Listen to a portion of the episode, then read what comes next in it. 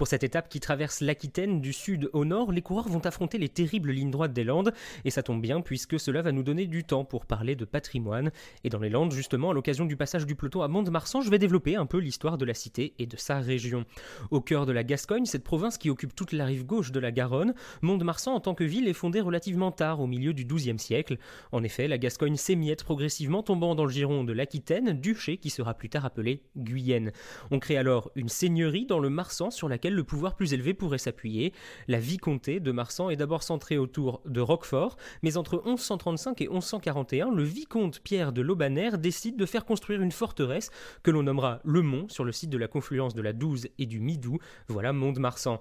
Et le destin de cette cité de Mont-de-Marsan sera ensuite lié à celui de son seigneur Pierre de Lobaner, vicomte de Marsan, devient par mariage comte de Bigorre. À une échelle plus large, suite au mariage d'Aliénor, duchesse d'Aquitaine à Henri Plantagenet, Mont-de-Marsan va passer sous influence anglaise pendant presque trois siècles. Par jeu d'héritage, la vicomté de Mont-de-Marsan se sépare du comté de Bigorre, mais entre ensuite dans la famille de Béarn. Marguerite, vicomtesse de Marsan, épouse en 1252 Roger Bernard II, comte de Foix. Mont-de-Marsan devient alors partie du plus puissant pays de Gascogne qui comprend jusqu'en 1436 la vicomté de Marsan, celle de Béarn et le comté de Foix. La ville n'est pas épargnée par la guerre de Cent Ans et devient une véritable forteresse.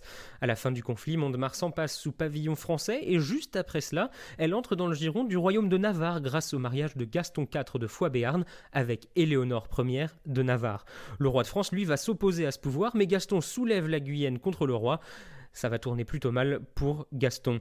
Qu'à avec le mariage de Catherine de Foix à Jean d'Albret en 1484, un territoire considérable est créé. Il va de Limoges à Pau. Pour la petite histoire, au XVIe siècle, le Mont-de-Marsan va devenir une place forte protestante sous l'action de Jeanne d'Albret, la reine de Navarre, fille d'Henri II de Navarre et Marguerite d'Angoulême, ayant épousé en 1548 Antoine de Bourbon et couronnée à Pau en 1555. Elle se convertit à la réforme en 1560 et devient un élément central de la propagation du protestantisme dans le sud-ouest. Jeanne d'Albret fait publier des ouvrages protestants, fonde une académie protestante et rédige des ordonnances. Elle sera même accusée de fanatisme religieux dangereux considéré par euh, Renée de France, elle-même protestante, mais qui voyait d'un mauvais œil pour le royaume la haine religieuse instigée par la reine de Navarre. Et c'est elle qui sera l'artisane principale du rattachement de Mont-de-Marsan au domaine royal, en arrivant à faire marier son fils, Henri III de Navarre, avec Marguerite de France. Et cet Henri, vous le connaissez, il va devenir Henri IV. À partir de 1607, le titre de vicomte de Marsan est porté par le roi.